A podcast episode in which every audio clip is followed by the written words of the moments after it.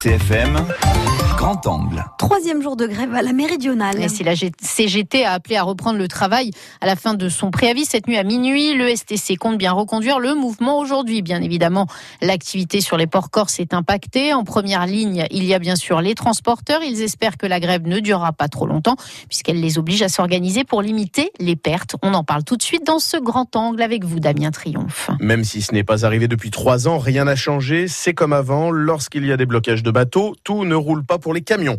Jacques Bindinelli, c'est le gérant des transports Corse-Fret à Luciana. Bah, obligatoirement. Hein. Chaque fois qu'il n'y a pas de bateau qui navigue, quelle que soit la, compagnie, ou à chaque fois qu'il y a une grève de dockers, euh, notamment sur le port de Marseille, ça nous pose problème. Donc, il leur faut procéder autrement. Ben, le client, lui, la seule chose qu'il attend de nous, c'est le service.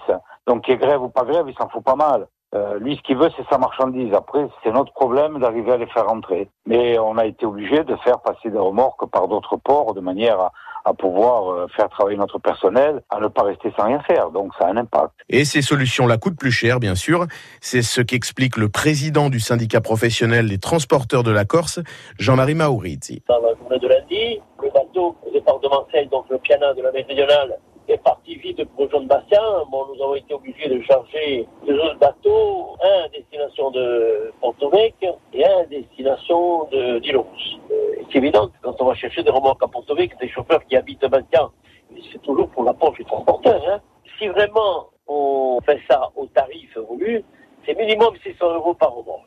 Minimum. Contrairement à si on va livrer Bastien, ça coûte Hein. Alors, tout ça est quand même à relativiser pour le moment. Le mouvement de grève a commencé lundi matin et touche la méridionale, pas Corsica Linea. Donc, il y a quand même des entrées au port. Jean Choron du syndicat Stradagours. Pour le moment, ça, ça passe. Il n'y a que deux jours. Bon, à l'avenir peut-être. Pour le moment, non. Il faut dire que le mois de février, c'est assez calme chez nous en principe. Et puis on a prévu la semaine dernière pour euh, se prendre un peu d'avance. Après, il ne faut pas non plus que ça dure trop longtemps selon lui et que ça soit au mauvais moment. Dans 15 jours, lorsqu'on va commencer à préparer la saison, je pense qu'une semaine, on pourra tenir. Ça dure, ça va être compliqué. Il y a eu une réunion hier entre les représentants syndicaux et la direction de la Méridionale à Marseille.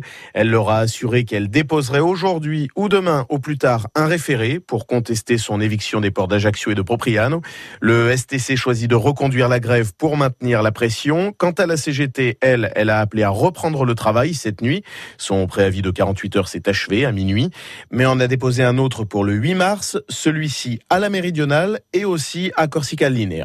Et ce matin, dans le port d'Ajaccio, les marins de la Méridionale ont empêché un navire de la Corsica Ferries d'accoster, un conflit sur lequel, bien sûr, nous reviendrons dans notre journal à 8 heures.